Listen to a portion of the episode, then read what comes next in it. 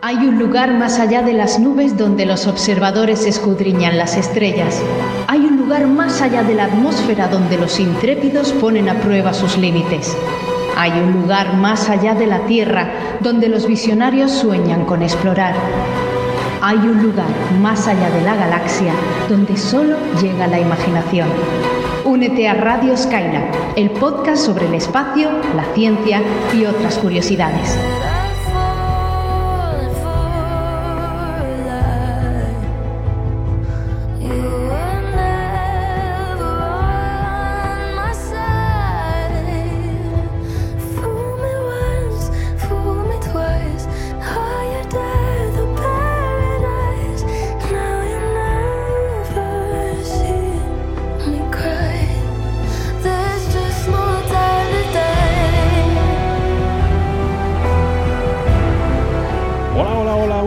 Espacio Trastornados. Estamos en el programa de la segunda temporada, el número 7.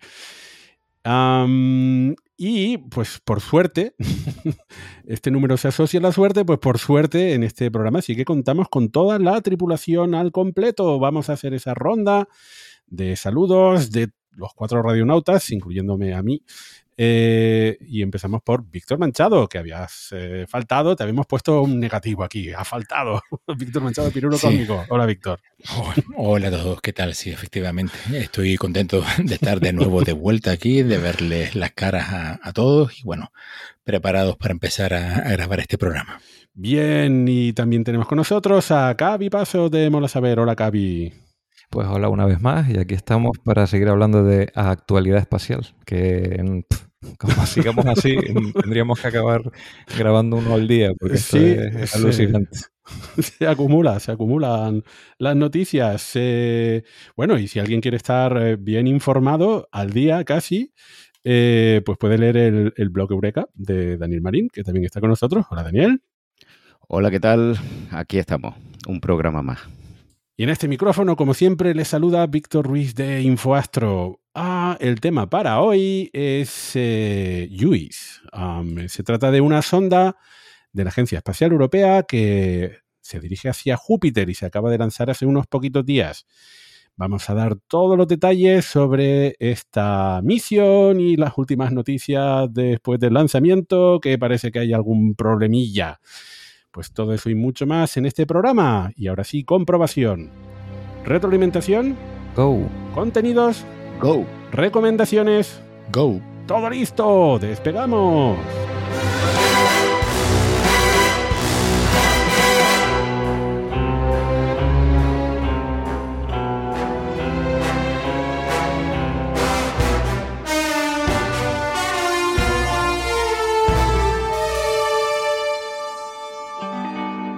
Esta es la sección de retroalimentación, donde respondemos a las preguntas, entre otras cosas, que nos hacen llegar a través de las redes sociales, nuestra página web, el correo electrónico, eh, los mensajes directos de Twitter, el correo postal, vamos, eh, como sea.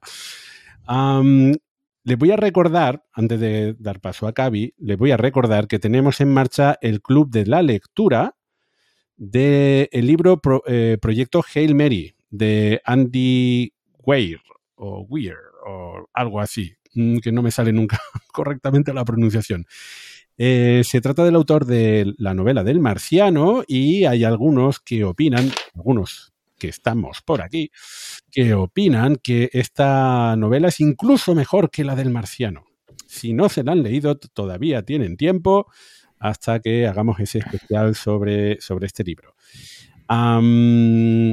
y bueno, ahora sí, eh, las preguntas, Javi.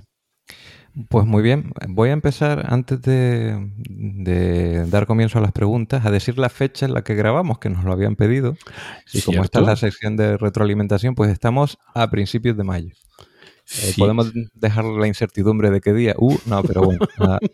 bueno, cuando estamos grabando el 3 de mayo, pero se publicará dentro de un par de días, así que bueno, pues cuando y a lo mejor lo escuchan dentro de X eh, días, meses, años, alguna unidad de tiempo estándar, pues, pues O sea que habría que decir de 2023, por si acaso.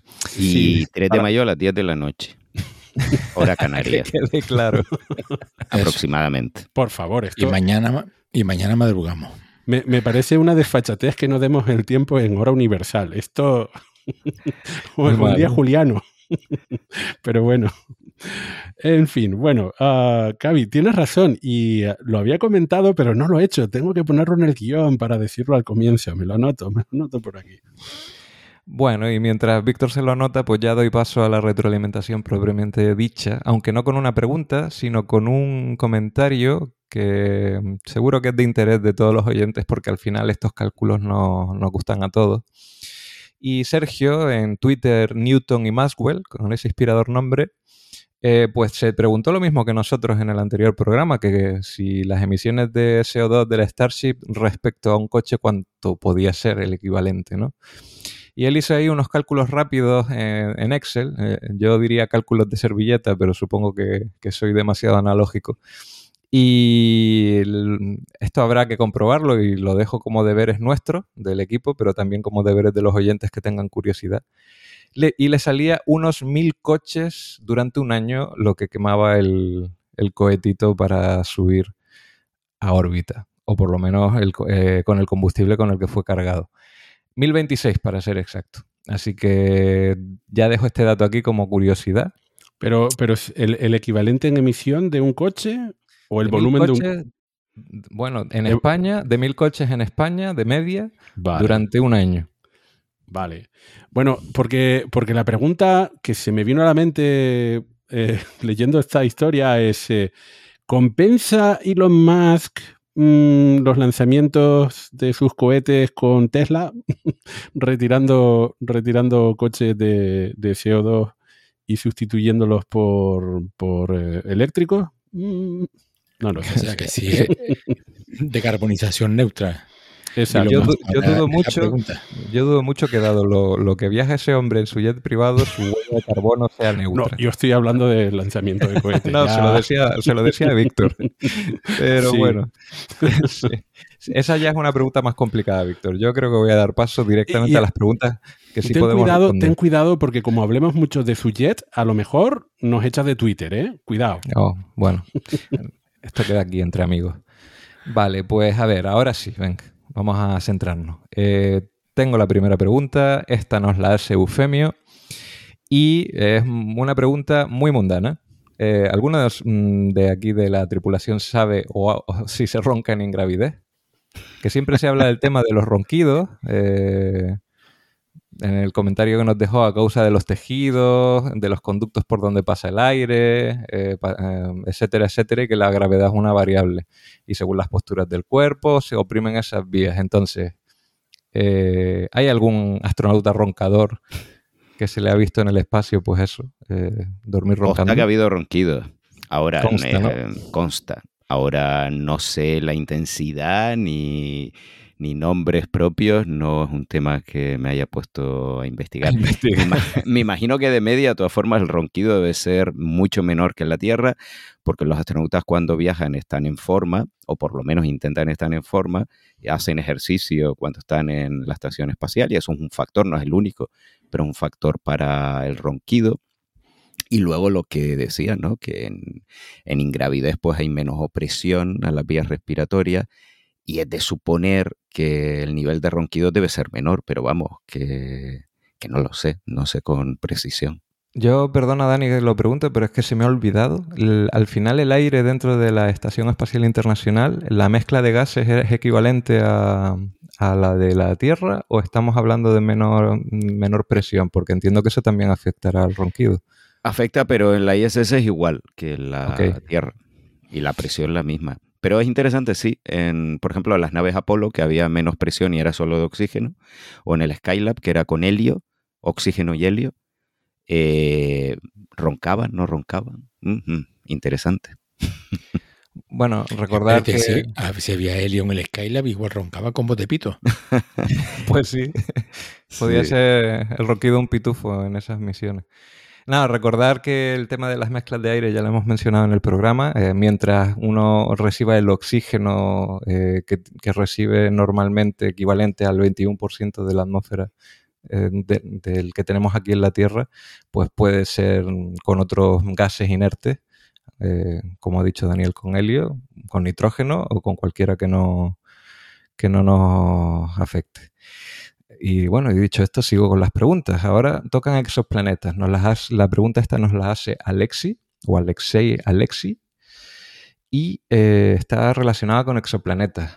Él nos comenta, bueno, a ver, los exoplanetas se detectan por la disminución de intensidad al pasar delante de su estrella, en efecto eso es uno de los métodos, pero no es ínfima eh, la probabilidad de que la, de que la, Tierra, el exoplaneta y la estrella estén en el mismo plano.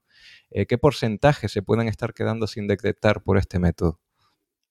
La mayoría. pero es una buena pregunta porque evidentemente el método del tránsito, que, es así como se llama el método de detección de, exoplanetas, el planeta pasa por delante de la estrella, entonces eclipsa brevemente, disminuye un poquito el brillo de la estrella. Evidentemente eso introduce un sesgo porque solamente los planetas que estén en el plano, que estén orientados de tal manera que desde la Tierra pues compartan el, plano orbital, sí se pueden ver. Si está de canto completamente, eso no lo podemos, no podemos ver el método de tránsito. Por eso no es el único método que se usa para detectar exoplanetas. Hay otro que se llama el de velocidad variable, que no es otro que aprovechar el conocimiento que tenemos de, de la gravedad. A ver, cuando un planeta orbita una estrella, pues evidentemente la estrella tiene un tirón gravitatorio y atrae al planeta, pero asimismo el planeta también atrae a la estrella. Entonces, en función de la masa del planeta, hace que el centro de gravedad del sistema planeta-estrella que está pues, en el quinto pino, no esté exactamente en el centro de la estrella, sino que se desplace ligeramente del centro y hace que la estrella tenga un ligero movimiento de bamboleo, que eso pues con los instrumentos actuales es más sencillo de detectar. También es más sencillo de detectar si el planeta que la orbita pues tiene una masa considerable que evidentemente hará que el bamboleo sea más perceptible y más evidente. Esos son los dos grandes métodos que se usan en la, mm, actualidad. ¿Qué ocurre? Evidentemente, eh, puede haber otros planetas que no estamos detectando porque evidentemente estos sistemas tienen un seco que solamente podemos ver, por un lado, planetas masivos que hacen que su estrella bambolee cuando ellos la orbitan, o bien planetas que hacen que decrezca en mayor o menor medida el brillo de la estrella porque pasan por delante de ella. ¿Hay muchos que nos quedamos sin detectar? Evidentemente, hay muchísimos.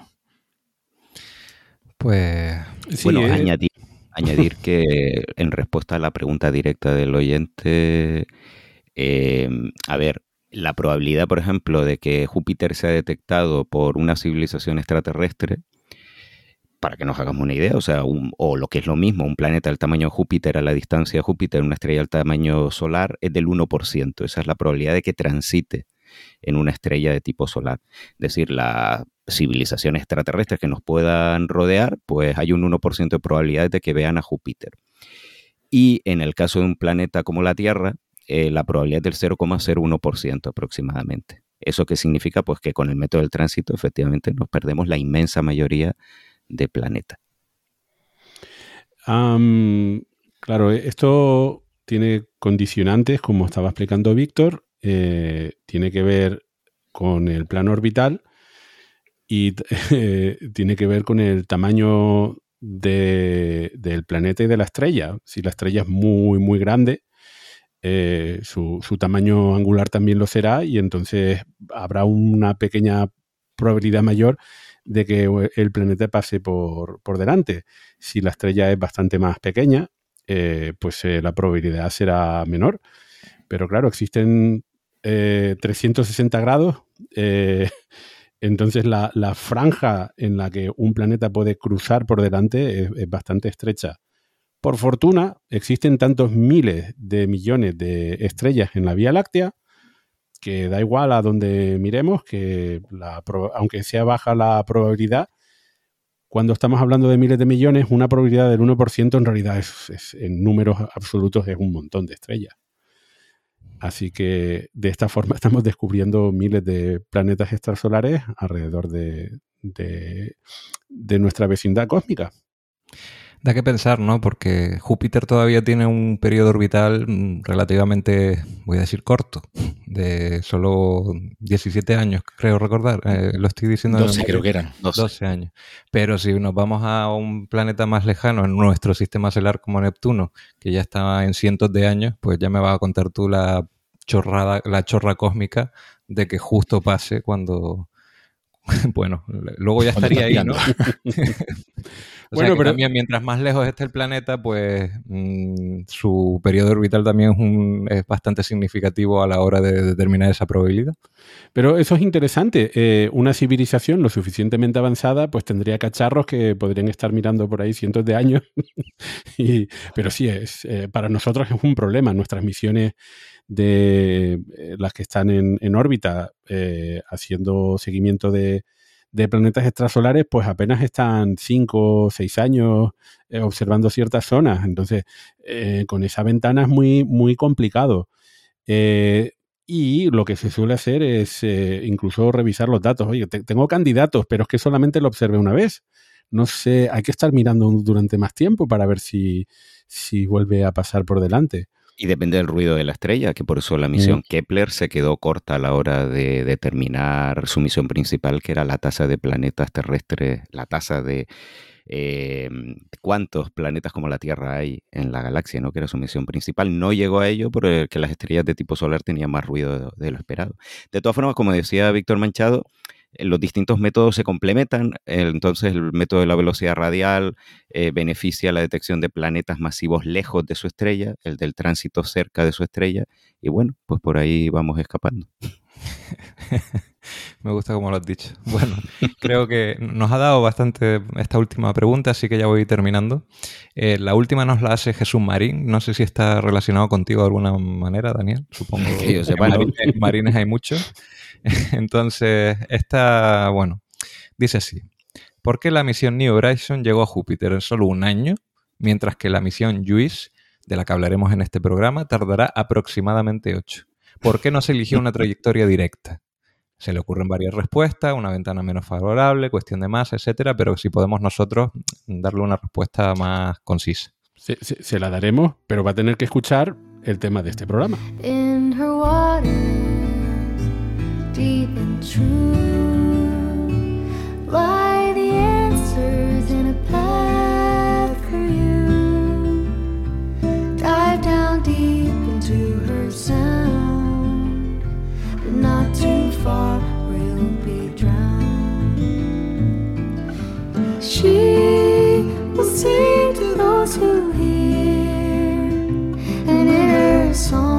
Pues para responder a esa pregunta de nuestro oyente, vamos a dedicar todo un programa completo, un tema a la misión JUICE. Bueno, no, solamente por la pregunta. Eh, pues hace muy pocos días se acaba de lanzar una, gran sonda, eh, la Agencia Espacial Europea acaba de lanzar una gran sonda cuyo destino es Júpiter. Em, recordemos que por allí ya está la sonda Juno, o Juno, Ah, y, bueno, no todos los días la, Agencia Espacial Europea lanza, lanza cosas con el Ariane. No, bueno, es, eh, lanza sondas interplanetarias. Eh, se trata de una misión bastante ambiciosa y bueno, pues vamos a darle un, repaso por aquí a, a, sus objetivos, ¿no? Y a, detallar que el, el instrumental y sobre todo, para responder esa pregunta, es pues ¿cómo, ¿cómo es que va a tardar tanto en llegar a Júpiter? Que es una de las claves. Bueno, a Víctor, Víctor, eh, mm, esta misión es, eh, tiene, tiene, un nombre interesante, JUICE, que eh, esas son las iniciales, bueno, el acrónimo, que en inglés vendría a ser como jugo. Esta es una, una misión jugosa.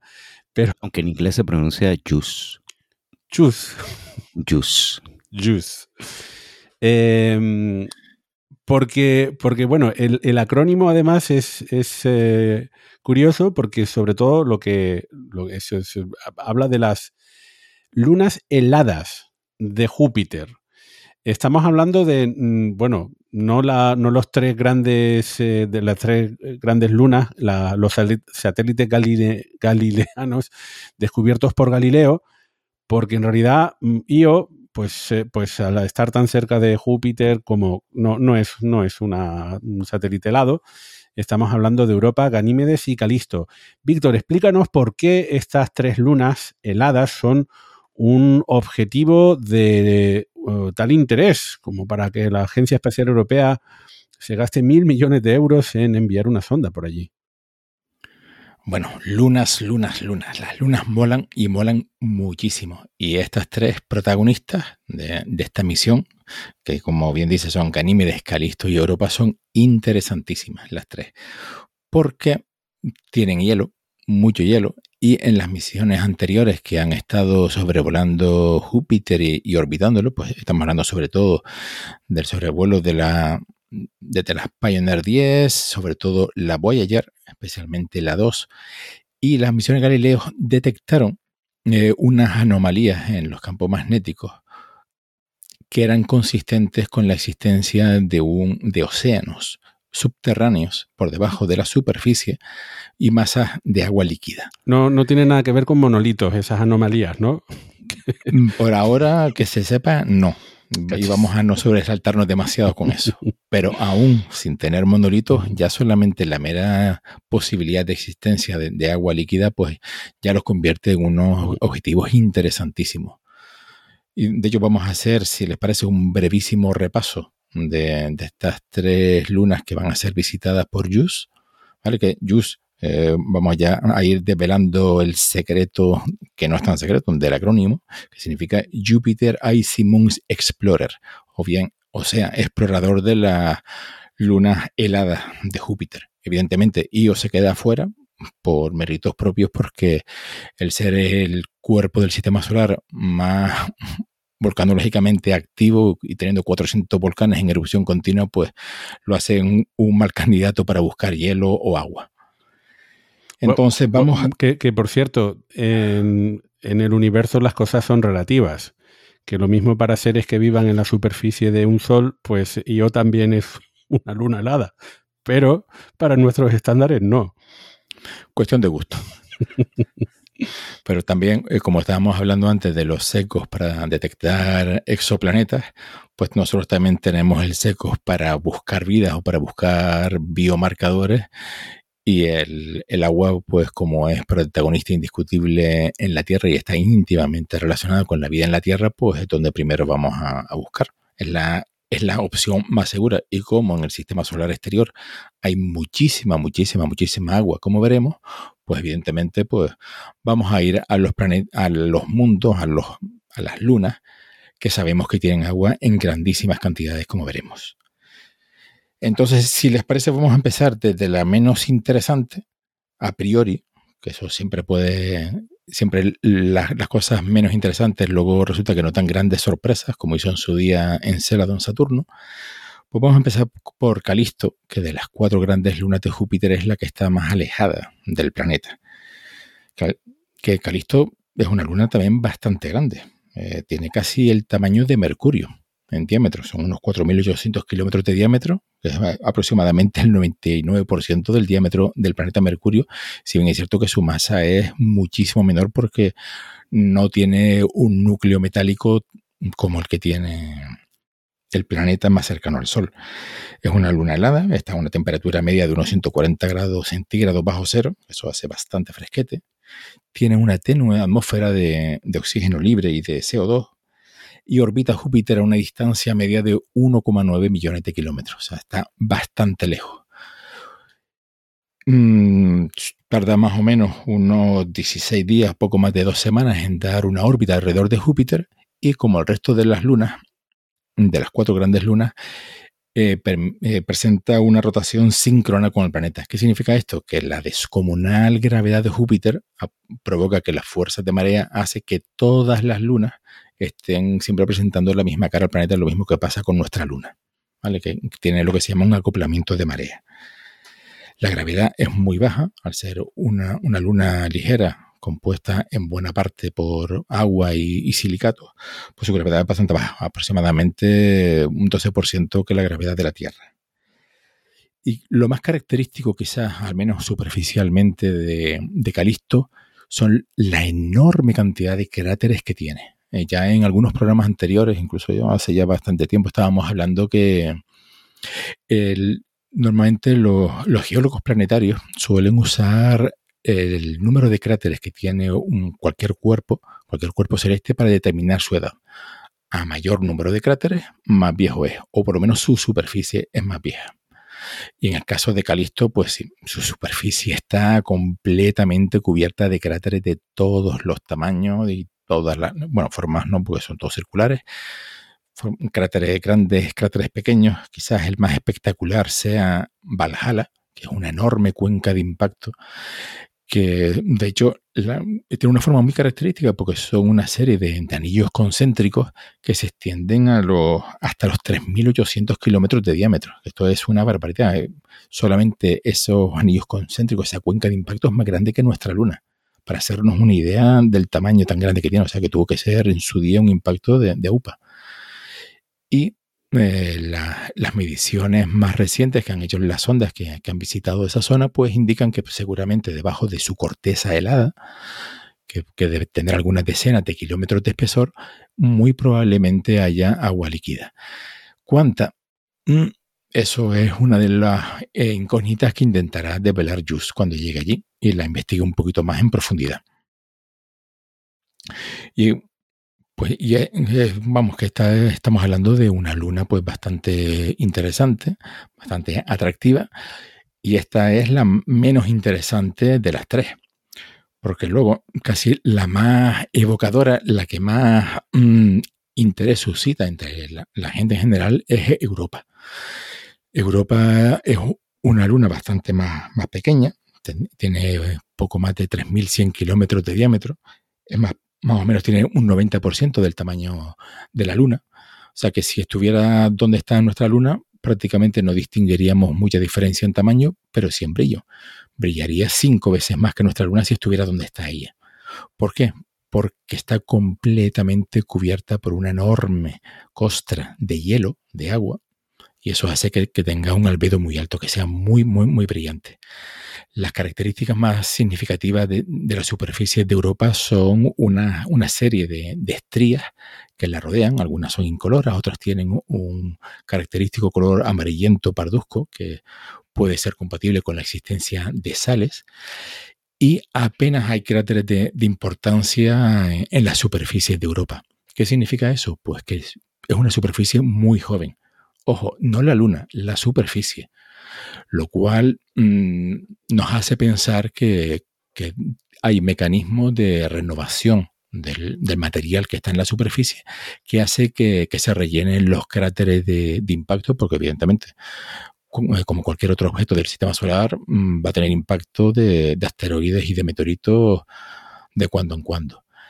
Entonces, por eso, evidentemente, tenemos ahí un mecanismo de renovación, posiblemente tenga una enorme cantidad de agua líquida por debajo de la, de la costra de hielo, que tendrá pues entre 10 y 100 kilómetros de espesor. Eso también lo determinará con mayor precisión JUICE cuando llegue allí y, lo, y los orbite. Y entonces, bueno, pues esa, esas propias fuerzas de, interiores posiblemente haya incluso mm, criovulcanismo, porque también se han detectado geysers en Europa, está expulsando eh, hielo al espacio como si fuera Encélado, no en tan gran cantidad como, como lo hace Encélado, pero sí, Europa también tiene sus geysers. Entonces posiblemente haya algo debajo del, océano que, produzca esa presión para que el agua salga disparada hacia el espacio. Puede ser criovulcanismo, pueden ser... Eh, yo que sé, que, haya, que las propias fuerzas de marea gravitatorias con Júpiter y con las otras lunas provoquen que, tenga el núcleo caliente y que mm, haya fuentes hidrotermales como tenemos en los fondos de los océanos de la Tierra. Mm, ¿Quién sabe? Ojalá. Ya lo veremos. Será otra de, las incógnitas a, a descubrir. Y por último, para no alargarme demasiado, tenemos el objetivo principal de la misión que es Ganímedes la luna más grande del sistema solar. Un posible mundo frustrado. Podría haber sido un planeta. De hecho, es más grande que, el planeta Mercurio. Tiene, más de 5.260 kilómetros de diámetro. está bastante frío, orbita a Júpiter a un millón de kilómetros. Atmósfera prácticamente no tiene nada, hay algunas trazas de oxígeno libre y de, y de ozono. Tarda aproximadamente una semana en orbitar a Júpiter. Y de las cosas más interesantes que tiene, que tiene Ganímedes es que es la única luna del sistema solar que tiene un campo magnético. Tiene auroras. Eso es algo fascinante, es interesantísimo. Solamente el tipo de, campo magnético que tiene Ganímedes es comparable, o sea, eh, tiene un origen similar al de la Tierra y al de Mercurio, que son los otros dos únicos planetas del sistema solar que, tienen eso, pues, un campo magnético relevante porque tienen un, núcleo de hierro fundido. Y muy probablemente Ganímedes también tenga un núcleo de, hierro fundido que puede llegar a ocupar hasta un, un 50% de vamos, del diámetro de esta luna. Y hay eh, las distintas ondas que, han pasado eh, cerca de, de, Ganímedes, han detectado fluctuaciones en el campo magnético que son consistentes también con la, con la existencia de un enorme océano subterráneo que puede estar también a, eso, a varias decenas de kilómetros de profundidad. Y bueno, pues eh, de hecho el final de la misión, voy a hacer un poquito de spoiler, se supone que cuando haya hecho pues, distintos sobrevuelos a las lunas y demás, eh, la fase final de la misión científica de, de JUICE es orbitar Ganímedes para estudiar en más profundidad tanto su campo magnético, que es tan excepcional, como eh, analizar bien, o sea, saber un poquito más la, composición y la estructura de la Luna, ver a, qué profundidad está ese océano, si es efectivamente un océano de agua líquida, si es agua salada, si son, si es una, especie de barro que pues, son silicatos mezclados con agua. Bueno, ya lo veremos. Bueno, ya ven lo interesante que son estas lunas heladas de, de, Júpiter. Por cierto, tontería tontería grande. Eh, estaba tratando de hacer una correspondencia entre las lunas heladas de Júpiter y sabores helados. ¿Ah? ¿Ah? Entonces, Europa para mí sería como nata y chocolate, algo así. Mm, lo, es que es complicado, es complicado. Eso, ¿eh? eso, que es una sinestesia muy grande. Porque la sonda se llama JUICE y quieres hacer un sumo. Bueno, la, la, Agencia Espacial Europea hizo en las redes sociales una iniciativa que la gente, bueno, y ellos mismos pusieran fotos de cócteles basados en, en este tema. Y entonces tenían varios los cócteles pues con una cubierta de hielo y luego algo líquido, ¿no? Simulando la estructura de las lunas. Bueno, simulando mm. de forma muy por encima. Alcohólica. Y sí, aunque también se podía hacer sin alcohol, entiendo. Y bueno, que está por ahí, si lo buscan en las redes sociales, están los cócteles y esas bebidas ahí. Pero yo quiero saber los sabores de Víctor. Vale, vale. Bueno, digo que esto es lo que se me ha ocurrido ahora. Eh, eh, Calisto sería algo así como arándanos por el, por el color. Eh, digo que lo estoy haciendo por, por colores, no, obviamente no, sabores. Y Ganymede de vainilla. Pero no estoy del todo contento. Así que si algún oyente tiene más ojo que yo con los colores de los helados y se fija en fotografías de em, eh, fotografías de color natural de las lunas de Júpiter y hace otra correspondencia que nos, que nos la haga llegar. Nata chocolate, arándanos y vainilla. pero no estoy contento. ¿eh? Menos mal que no sobrevuela Io, porque no me sabría muy bien ese. la verdad. La sufre. sí.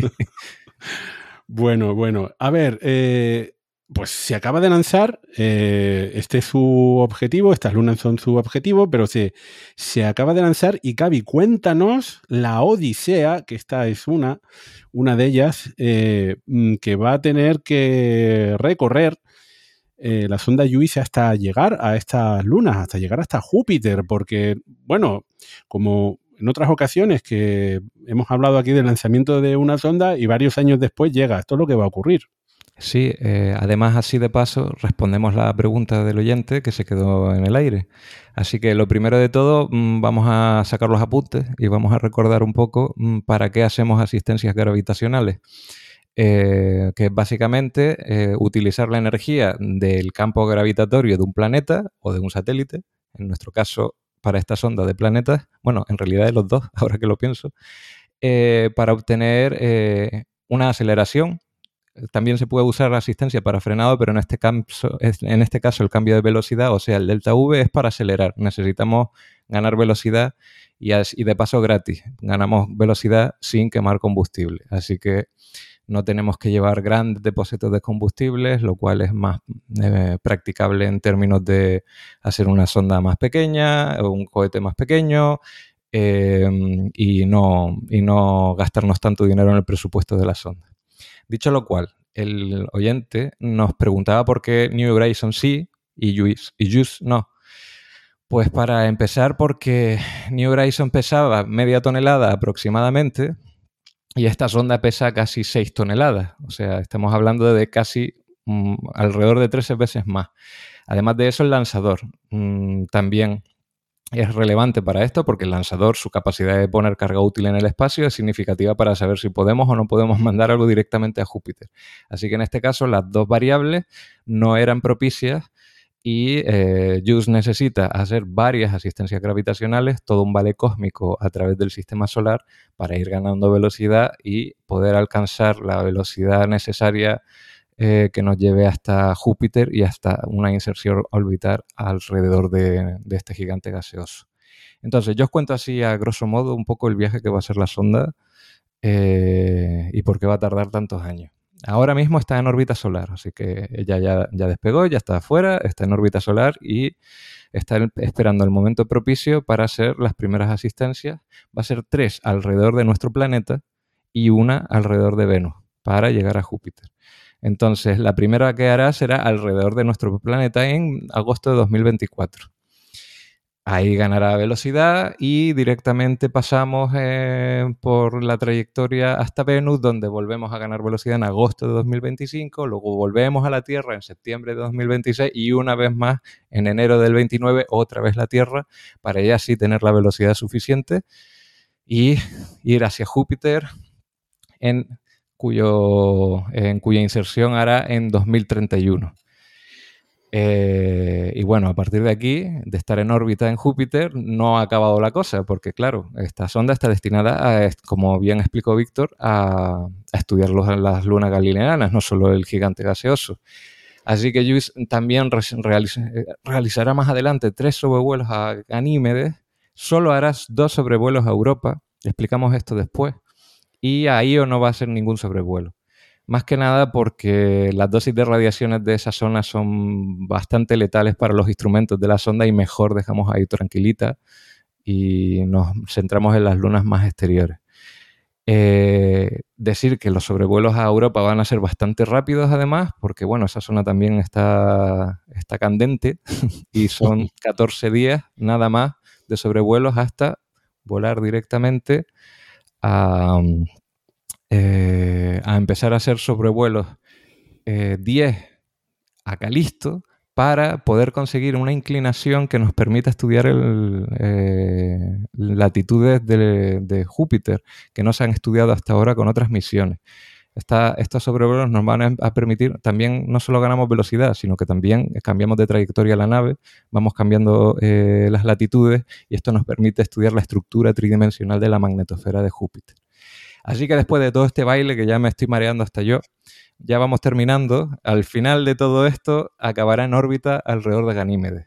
Y ahí ya se va a quedar tranquilita, ajustando la órbita poco a poco, 150 días en órbita elíptica y poquito a poco hasta llevarla a una órbita circular de 500 kilómetros, que no está nada mal. Recordamos que la Estación Espacial Internacional está solo a 400 de la Tierra, así que 500 está cerquita y vamos a poder estudiar esta luna con mucha resolución con los instrumentos que tiene encima, que además tiene un montón que ahora explicaremos.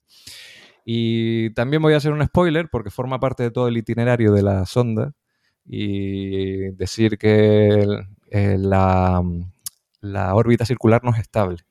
Entonces eh, va a necesitar de usar los pequeños motores de ajuste para mantenerse ahí, pero cuando se le acabe el combustible, se va a meter un buen batacazo y la sonda acabará estrellada en la superficie helada de Ganímedes y se convertirá en JUICE. Ahí.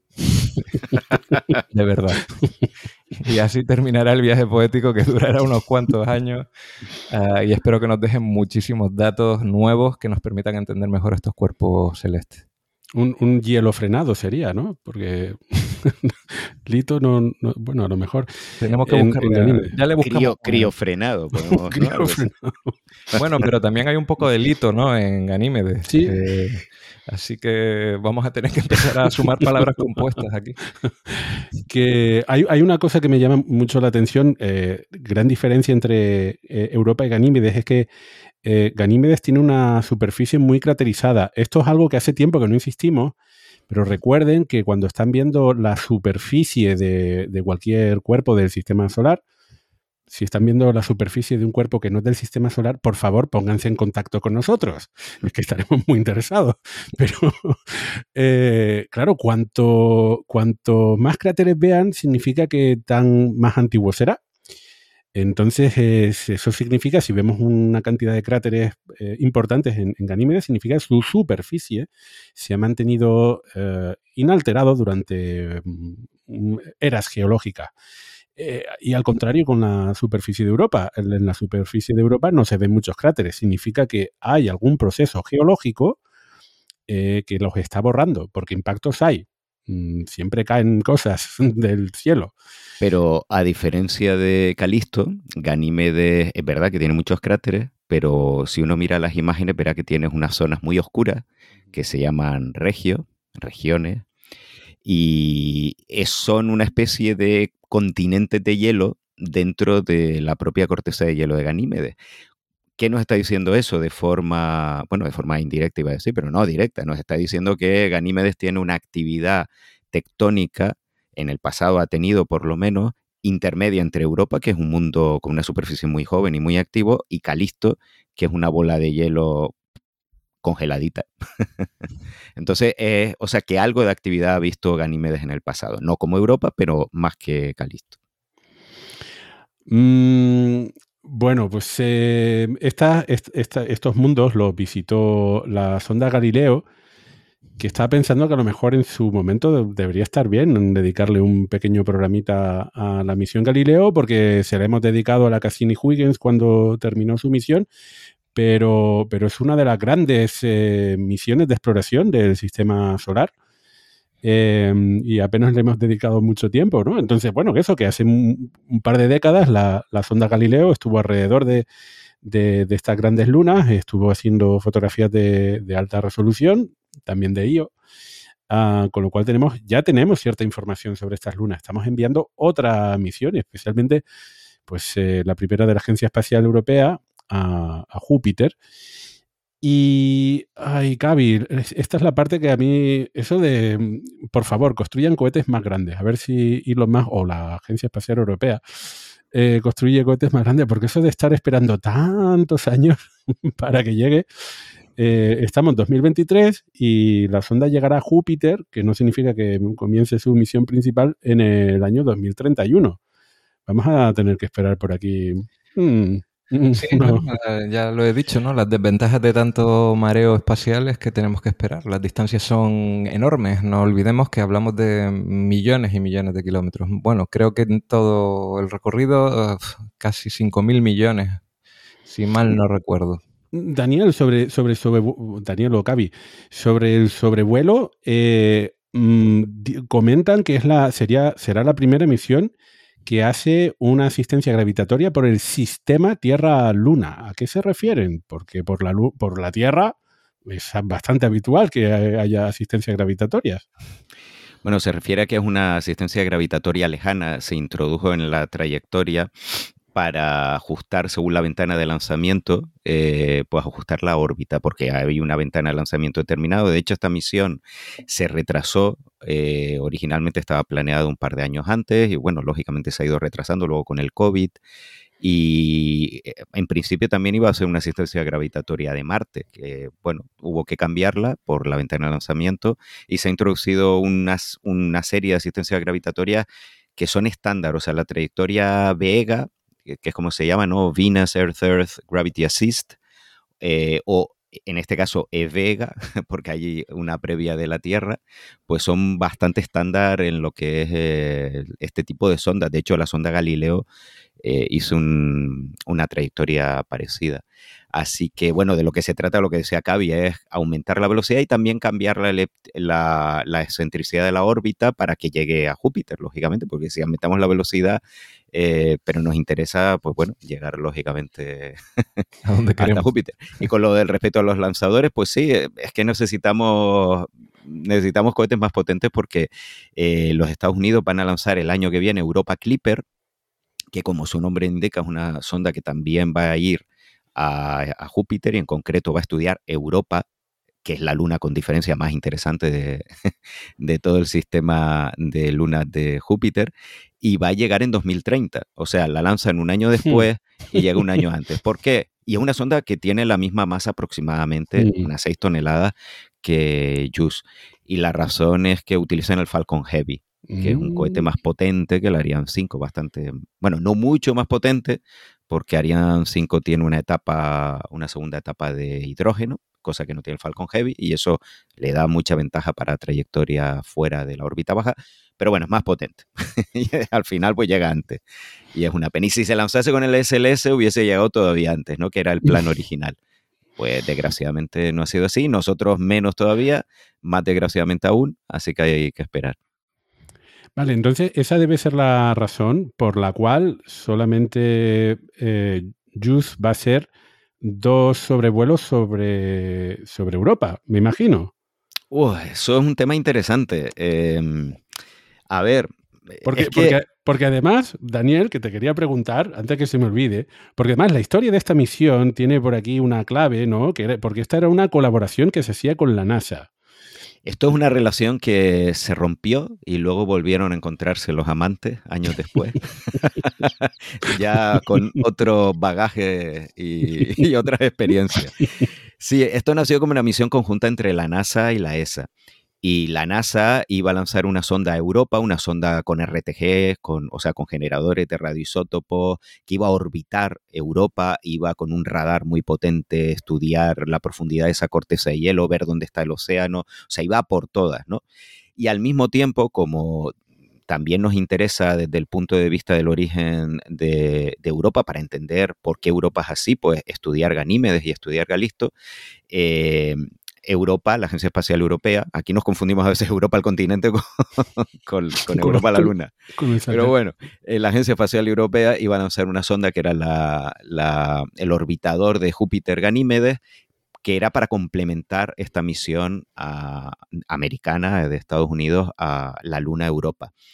¿Qué pasó? Pues como nos ha hecho la NASA, mejor dicho, Estados Unidos alguna vez a, a los europeos, en este caso los habitantes de Europa, del continente, no de la Luna, eh, nos dejó colgados la NASA. La NASA decidió que esta misión era muy cara, la suya, y dijo, pues la cancelamos. Y nos dejó colgados después de haberse comprometido con nosotros que iban a lanzar esto. Y si hay europeanos allí, también los dejó colgados. Y también los, a los europeanos, europeanos, no los dejó colgados. europanos, europanos, sí, pero suena raro, ¿no? eh, ¿Qué pasa? Que aquí la Agencia Espacial Europea hizo bien y dijo, bueno, yo voy a seguir adelante. Eh, vamos a, ir a por todas. Eh, y siguió adelante. Eso sí, hubo que reconvertir un poco la misión porque no estaba claro si Estados Unidos al final iba a lanzar una sonda Europa o no. Se fueron eh, postergando y cancelando varias propuestas. Entonces, claro, aquí había que justificar lanzar una sonda muy cara. Estamos, mm, bueno, que esta misión ha costado unos 1.600 millones de euros en total, más o menos a una luna que no es la más interesante de Júpiter, que Ganímedes, que está muy bien, pero no es la más interesante, la más interesante es Europa. Eh, entonces, ¿cómo justificar eso? Pues desde el punto de vista científico, eh, se añadieron dos sobrevuelos a Europa que son solo dos, son muy poquitos, pero eso hacía que el interés científico de la misión aumentase. Luego, por ejemplo, también se hizo que las órbitas alrededor de Júpiter fuesen inclinadas, lo que comentaba Cavi antes, para poder observar pues, regiones de la magnetosfera y del propio planeta que no se han estudiado en detalle en otras misiones anteriores, sobre todo Galileo, y que no va a estudiar Europa Clipper. Y esto, bueno, pues al final seguimos nosotros adelante modificando eh, la misión así. Le cambiamos el nombre porque en principio se iba a llamar Laplace, o por lo menos este era el proyecto conjunto. El orbitador de Júpiter Ganímedes era la parte europea y Laplace era toda la misión junto con Estados Unidos. Y claro, como se cambió el proyecto, pues se le cambió el nombre. He de decir que Laplace es infinitamente mejor como nombre que JUICE, que me parece un acrónimo. Primero, mm. que es un acrónimo inglés, que en, pues aquí mucha gente lo pronuncia incorrectamente, o por lo menos es una palabra, es un acrónimo que es una palabra en inglés. Laplace es un nombre que, aunque se pronuncie mal o no, es un nombre y de un científico eh, europeo muy famoso y debía haberse quedado Laplace. Pero bueno, se quedó Just, que además a mí me parece que para una sonda tan ambiciosa y, tan interesante es un, no sé, un nombre que no, no, llama, ¿no? Poco atractivo. Tienes Galileo. Le falta, jugo al nombre, ¿no? Sí, le falta, le falta jugo. Y bueno, pues eh, así es eh, como nació esta misión. Hay que decir que después de muchos eh, problemas y de muchas idas y venidas, al final Estados Unidos aprobó su propia misión a Europa, que se llama Europa Clipper, y que, bueno, pues va a realizar muchos sobrevuelos de Europa. No se va a poner en órbita alrededor de Europa, eso hay que dejarlo claro. Y eh, bueno, ahora vamos a tener estas dos misiones que van a estudiar el sistema de Júpiter al mismo tiempo. Eh, ¿Por qué no hace JUICE más sobrevuelos de Europa, aunque tenga eh, por ahí Europa Clipper? Porque al fin y al cabo, esperemos que no, pero Europa Clipper puede fallar. Pues porque solo estos dos sobrevuelos de Europa le van a dar a JUICE la mayor parte de dosis de radiación que va a recibir en toda mm. su misión. Uh. Eh, JUICE está blindada contra la radiación como cualquier sonda, pero claro, la órbita de Europa y la órbita de Io ya ni hablamos, tiene unos niveles de radiación altísimos, que de hecho es uno de los grandes desafíos de Europa Clipper y por eso no va a orbitar eh, Europa, ¿no? sino que va a sobrevolarla. Así que por ese motivo no va a sobrevolar más veces Europa por la radiación y bueno, va a estudiar Ganímedes, que eso sí, lo va a orbitar. Aquí, a diferencia de Europa Clipper, que no va a orbitar ninguna luna de Júpiter, JUICE va a orbitar Ganímedes, que va a ser la segunda misión espacial en orbitar una luna después de la misión MMX japonesa que lo hará en Fobo. Que ojo, porque siempre estamos con las expectativas de no, Europa es una luna mucho más interesante que Ganímedes y no sería la primera vez que llegamos a un mundo y nos llevamos sendas sorpresas. Así que como quizá hemos, sí, como Plutón. Quizá hemos ido a caballo ganador y no lo sabemos. Mucha razón. Que habrá gente que diga, ¿por qué si Ganímedes es más grande, Europa es más interesante porque creemos, se supone, que Europa tiene la corteza de hielo, luego tiene el océano y luego tenemos ya eh, lo que es la parte de roca donde puede haber incluso fuentes hidrotermales. Es decir, tenemos agua líquida, ese océano de Europa, en contacto con tierra, tierra me refiero como la de la Tierra, silicatos, no con hielo, y con posibles fuentes hidrotermales, fuentes de energía. Eh, son los ingredientes de la vida. Y además, como la corteza es más fina, estudiando esos posibles geysers que tiene Europa, o por lo menos los hielos de la superficie que vienen del océano, hay un intercambio entre el océano y, la corteza, podemos ver qué es lo que hay en el océano de forma indirecta. En Ganímedes la corteza es mucho más gruesa y se supone que en el fondo a lo mejor no hay eh, silicatos, sino hay más hielo en otra fase. Entonces, menos, en principio, es menos favorable para la vida y es más difícil estudiar ese océano porque no hay ese intercambio directo con la superficie. Pero ojo, es lo que dice Cavi, ahí te doy toda la razón. A lo mejor nos llevamos una sorpresa.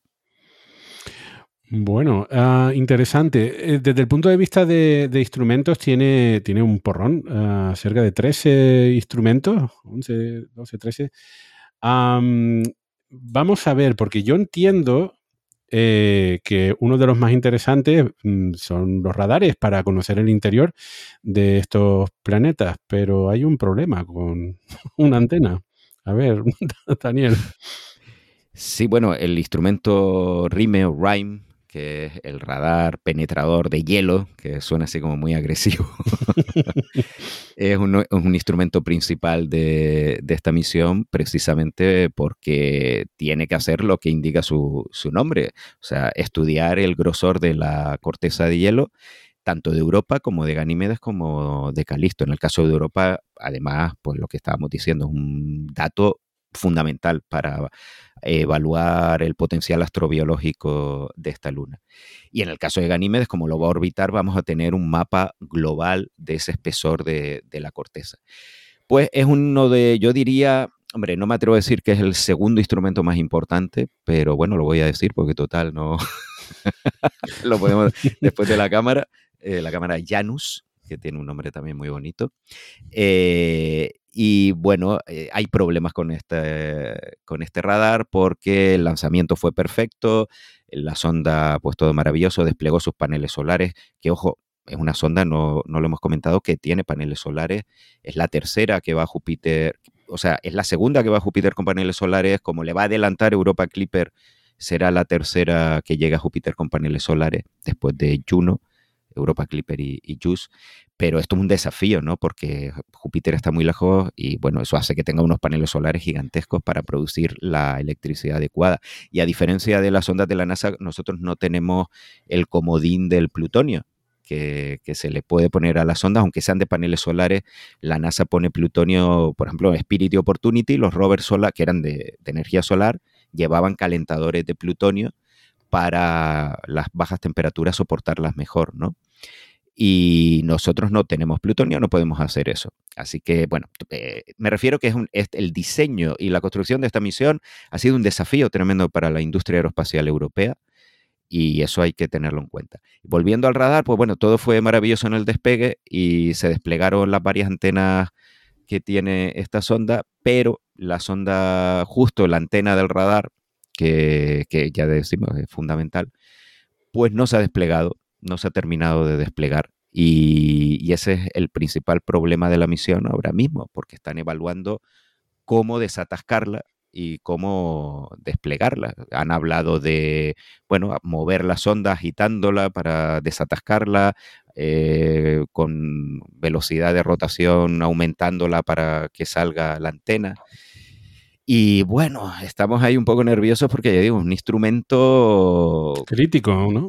Sí, crítico. esta, esta, antena son como, eh, perdonen la simplificación, pero son dos palitos, ¿no? Entiendo que están eh, retraídos, ¿no? En, eh, en la cajita del cuerpo principal de, la sonda y se tienen que desplegar. Mm, mm, ¿Y qué puede pasar si no se despliegan? Bueno, mejor no pensar en eso. mejor, no, mejor no pensar, mejor no pensar en eso porque sería un problema. A ver, la misión tiene 10 instrumentos principales.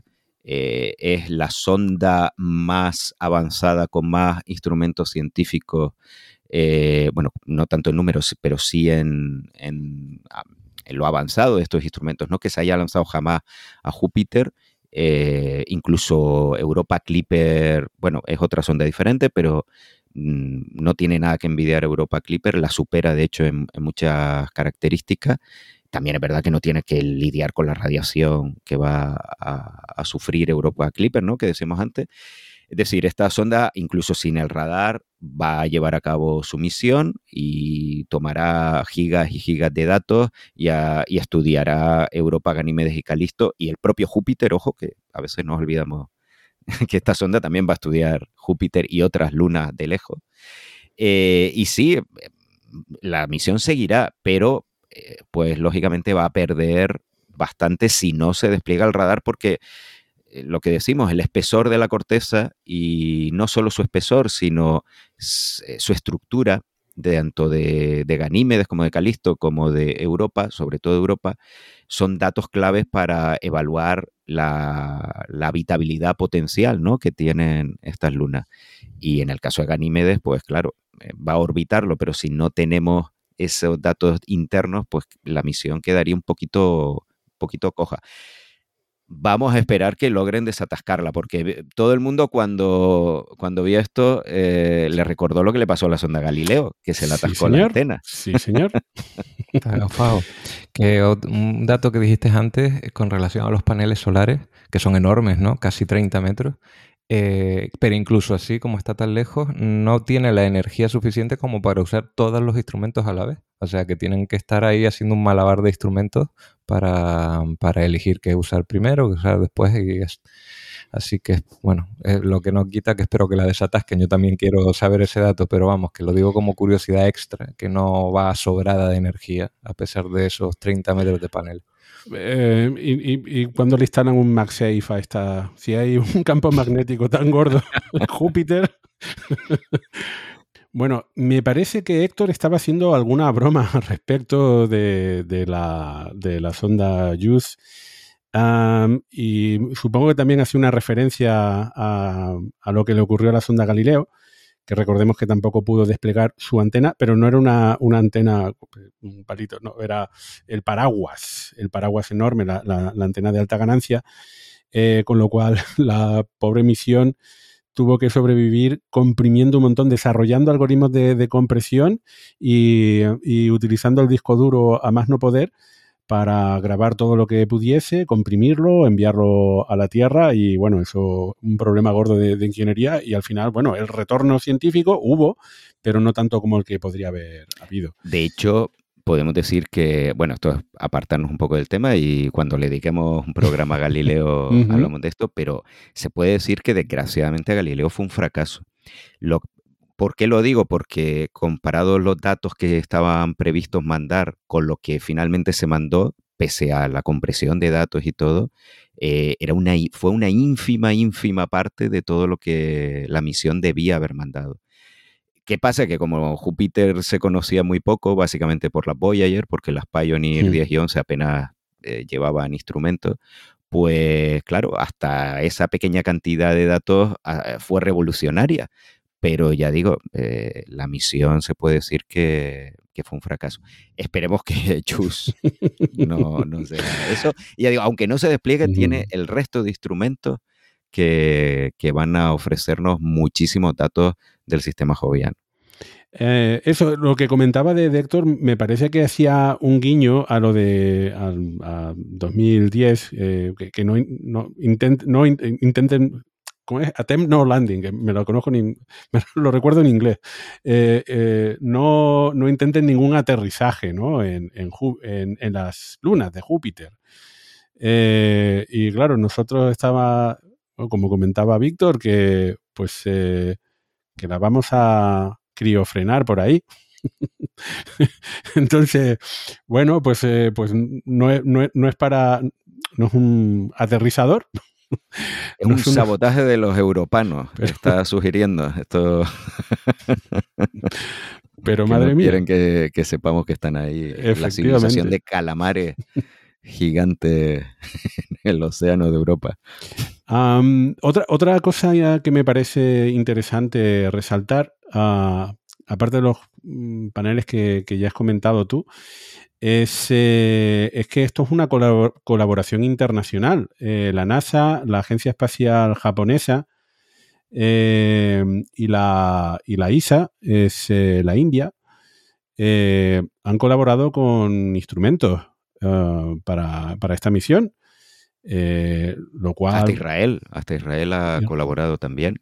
Sí, tiene una colaboración muy importante. Es verdad que hoy en día colaboran muchísimos países en casi todas las misiones espaciales, pero aquí ha sido pues muy importante. Eh, fuera de, la, Veintitantos países. Bueno, que en Europa hay muchos países, eh, pero, pero sí, eso es algo de, agradecer. Sí, y ocho empresas españolas que han participado también en, bueno, más de ocho, porque es difícil a veces saber exactamente quién ha hecho qué pero, pero unas ocho empresas han participado aquí porque aparte de, Airbus, que es el contratista principal, pues está eh, Elecnor Deimos, Sener, GMV, vamos, las más importantes del sector. Y como proyecto eh, importantísimo de la Agencia Espacial Europea, porque no olvidemos que es una misión esta de tipo large, de tipo grande, que mientras la NASA clasifica sus misiones en flagship, eh, New Frontier, New Frontiers y, Discovery, pues nosotros las clasificamos en large, medium, small, es más directo. ahí no, ya se sabe lo que es. Entonces, es una misión de tipo grande, o sea, cara y compleja. Y han participado, pues, eso, muchas empresas españolas. XXL, es eh, como las camisas. bueno, que habrá que hacer conversión al sistema español con números. Bueno, da igual. Eh, a ver, Daniel, yo había dejado para el final un tema también interesante por aquí, aunque lo hemos tocado así por encima. Se supone que este es el penúltimo vuelo, el penúltimo lanzamiento del Ariane 5. Efectivamente. Para los que llevamos siguiendo el programa Ariane, bueno, el, Ariane 5 ha sido nuestro coleguilla eh, en los últimos años.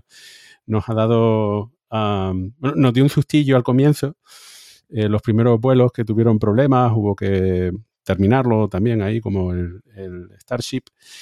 Eh, pero vamos a ver porque resulta que el reemplazo no está listo y eso es un problema gordo que además está afectando a otras misiones eh, de exploración planetaria europeas. ¿Qué pasa con el Ariane 6?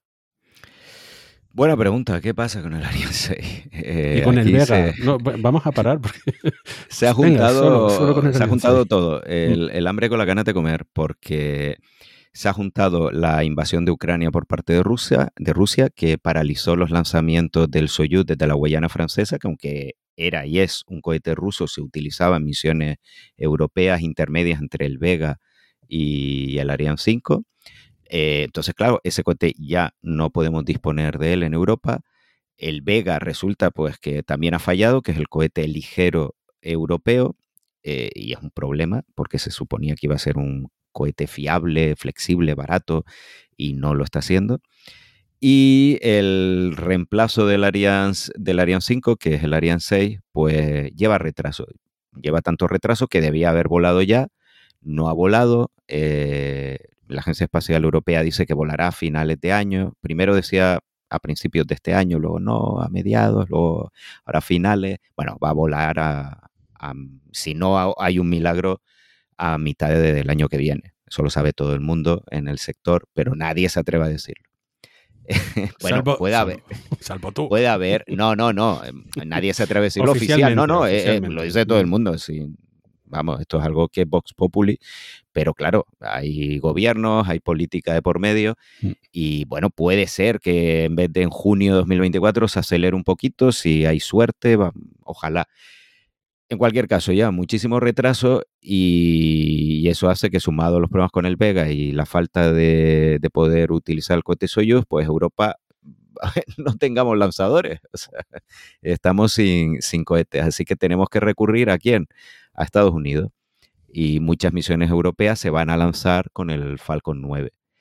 Que habrá gente que diga, ah, pues maravilloso porque da igual y porque el Falcon 9 puede ser hasta más barato, pero no hay que olvidar que perdemos la independencia, en este caso, de, la Agencia Espacial Europea, de nuestro continente. La Agencia Espacial Europea no es solo la Unión Europea, lógicamente, pero eh, también nos interesa la Unión Europea y perdemos esa, independencia. Y que, vale, SpaceX ahora se lleva bien con nosotros, eh, con Europa, pero bueno, SpaceX también tiene sus intereses y evidentemente los intereses de Europa y de los países europeos están detrás de los intereses del gobierno de Estados Unidos, así que si hay prioridades en conflicto, pues ya sabemos quién va por delante, ¿no? Por eso es el tener un acceso independiente al espacio, no, no es solo por decir, ah, pues lo hacemos nosotros, sino porque puede pasar y ya, ya ha pasado en el, en el pasado, valgo la redundancia, que Europa no ha podido lanzar sus satélites porque, bueno, eh, no, no, se podía, o Estados Unidos tenía otras prioridades. Así que tenemos un problema gordo y, eso sin hablar ya de que el Ariane 6 pues no es un lanzador especialmente competitivo, va a salir como el H3 japonés un poco cojito, ¿no? Porque no incluye reutilización y, en fin, no es el lanzador que muchos esperaríamos que para, una potencia espacial como Europa. Hay que insistir en lo que comentas, em, en el sentido de que la agencia espacial, hay proyectos, no solamente ese, hay proyectos eh, que los países, en el que los países ponen mucho dinero, no porque sea rentable, sino porque son necesarios, porque se los considera muy útiles, muy importantes estratégicamente. Eh, la defensa es uno, le puede gustar a uno o no, será uno más pacífico que otro, pero lo cierto es que muchos países entienden que no se pueden quedar sin ejércitos, sin ah, misiles, sin tanques, y entonces pues tienen que poner un cierto dinero. Cuánto ya eh, dependerá de la política. Y en este caso, en cuestión espacial, pues eh, Europa decidió que quería tener su propio lanzador. Y hay que recordar que los Ariane han sido comercialmente muy competitivos y que de hecho durante mucho tiempo tenían la mayor cuota del mercado comercial de lanzamiento de, satélites. Ah, luego el Falcon se ha, comido el pastel mm, mundial, salvo en China que tiene, bueno, por, las circunstancias, pues no, pues no puede lanzar. Porque me imagino que por allí también ah, habrá empresas o instituciones que dicen, pues si me sale barato, si yo venga para allá, pero, pero no, entonces, eh, aunque salga caro el desarrollo de un cohete europeo, mm, pues interesa, interesa desde el punto de vista estratégico. Interesa también por tener todo ese conocimiento, todos esos científicos, todo ese trabajo que da alrededor, crear, crear y mantener ese ecosistema de, conocimiento.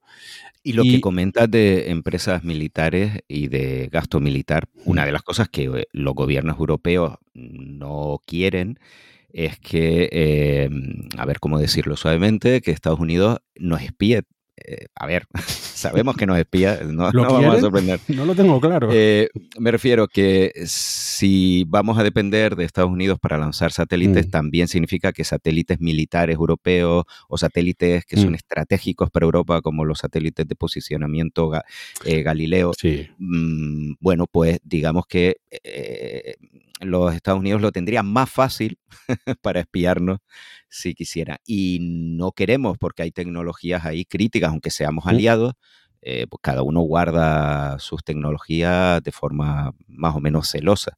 Así que eso también es algo que los gobiernos europeos no les gusta, lógicamente. la, historia, la historia de Galileo estuvo plagada de, de traspieces ¿no? Eh, estadounidenses. No, no, no, le gustaba tener un competidor de, del GPS. Es, es, también una tecnología crítica, se, se utiliza hoy en día en cualquier, eh, cualquier móvil, de hecho. Eh, tiene receptores, ¿no? GPS.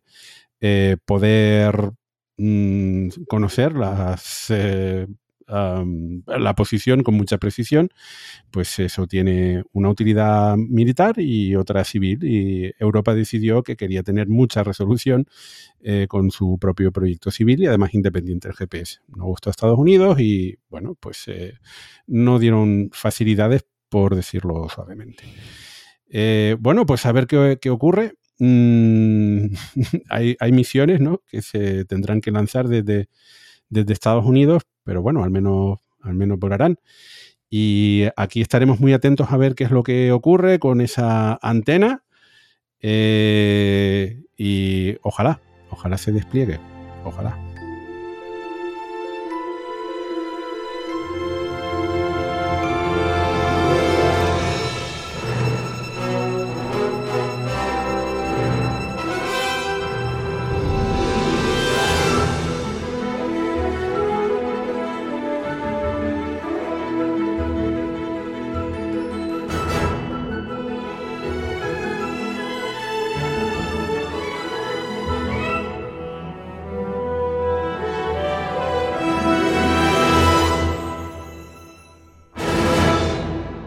Pues ya estamos en la sección de recomendaciones y en esta ocasión me toca a mí recomendar un par de contenidos. Eh, y en esta ocasión he elegido eh, dos documentales. El primero se trata de la historia del Saturno V y está en Netflix. Ah, ese puede verlo, eso puedo verlo. eh, The Saturn V Story en, en inglés. Y de hecho, de hecho, es una producción británica. Em, mm, es, un documental muy interesante porque eh, trata sobre el proyecto Apolo, pero desde el punto de, vista del desarrollo del cohete, del Saturno V. Eh, tiene opiniones de diferentes expertos, pero, y estos expertos son británicos. Y creo que eso le da otro cariz al documental comparados con los estadounidenses, simplemente porque es el punto de vista pues, europeo o al menos británico de, este, de este cohete. Y claro, mm, a mí me llama la atención eh, que lo veía hace pocos días porque después de la Starship, claro, el documental que es del 2015, 2014, por ahí, ya se ha quedado un tanto obsoleto porque estaban hablando del cohete más eh, poderoso del mundo, más potente del mundo. Y bueno, no sé. Bueno, todavía tiene un poco de, de margen. Sí. ¿eh? hasta, que, hasta que la Starship eh, alcance la órbita, creo que todavía podemos decir que el Saturno 5, en fin. Sigue siendo el Efectivamente. Bueno, ah, pues eso. Mm, esa es la primera recomendación. Y la segunda, no sé cómo, yo creo que ya lo habíamos citado, pero yo no lo tengo apuntado. Creo, creo que sí sé cómo. Mi segunda recomendación no se trata de un documental, sino una serie documental. Se trata de Cosmos, de la tercera temporada de Cosmos. Cosmos, Mundos Posibles. También está presentada por eh, Neil deGrasse Tyson, Em, y también está producida por eh, Andrew Yan, uh, Seth MacFarlane, em, guionista ella, eh, junto, junto a, Carl Sagan de, la serie original. Y tengo que decir que a mí me entusiasmó más esta tercera temporada que la segunda. Eh, se nota que ya tienen mm, más camino recorrido, eh, de hecho, en algunas ocasiones vuelven a tratar los, mismos temas, pero de, otra forma, para mí mejor. Y bueno, pues se tratan de tres episodios que, ¿por qué lo recomiendo? Pues porque desde hace poco está disponible en Disney Plus o Disney Plus. Y el por qué. ¿Por qué, por qué esta serie, por qué se habla tan poco de esta serie? Si incluso sacaron un libro. Pues creo que es que mm, tuvieron un mala suerte en primer lugar, porque con Neil deGrasse Tyson hubo una polémica y retrasaron su estreno hasta que se aclarase la situación. Y luego el estreno se hizo justo, justo, justo al inicio de la pandemia, en marzo de 2020. Entonces, mm, yo creo que se quedaron planchados. Eh, creo que hicieron una remisión en público en Estados Unidos, en, en la tele eh, pública, canales públicos en Fox eh, a final, como en octubre, septiembre, octubre del 2020, pero el mundo ya estaba a otra. sí, ya estaba otra.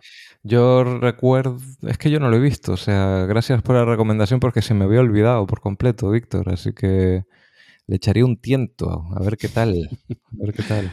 Bueno, pues aparte de, comentar estas generalidades, que está muy bien, es una muy buena producción, tres episodios eh, con, guiones muy buenos, digo que se, tiene mejor empaque que la segunda temporada. Hay un capítulo en particular que a mí me parece una joya, que se trata, es el capítulo 4 y trata sobre Mendel eh, y sobre, en concreto, un genetista eh, llamado Nikolai Babilov. Hay un tema muy recurrente en Cosmos que se trata del impacto de la ciencia en la sociedad y qué importante es la ciencia y el pensamiento crítico y el pensamiento científico para la sociedad.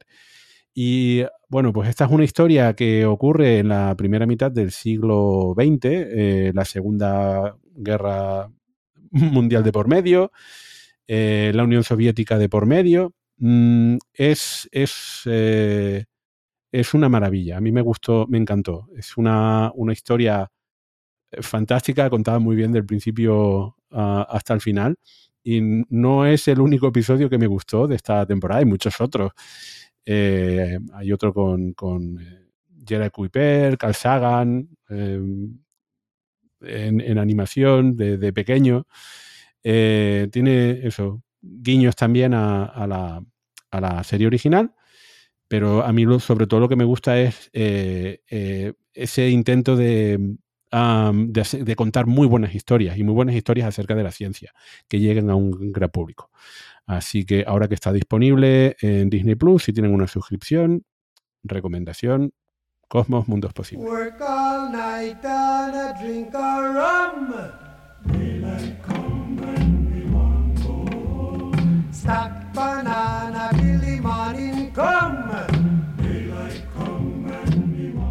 Instantes finales del programa número 007 de la segunda temporada de Radio Skylab. Eh, pues eh, se, queda congelado este programa. Mm, eh, un, comentario. Ah, ya saben que, mm, bueno, si supiésemos las fechas, que yo no las sé, del lanzamiento del Miura, pues no la podríamos decir porque son secretas.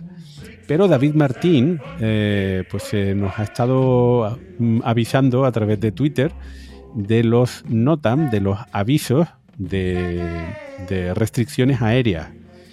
Y en mayo parece haber dos fechas, mm, con lo cual quizás, pues, atentos, atentos, en mayo podemos ver el, primer eh, lanzamiento del primer cohete español.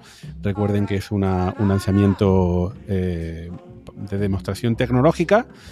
Eh, a ver, a ver, a ver, estén atentos. ya lo comentaremos si sucede, cuando suceda. Lo comentaremos por aquí con pelos y señales.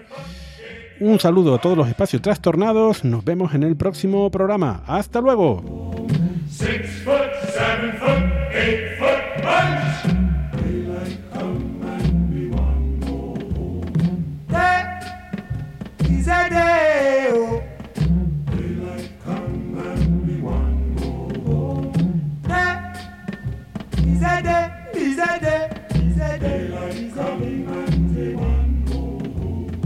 Come, Mr. Tallyman, tally me banana. Daylight come and go home. Come. Mr. Tallyman, tally me banana.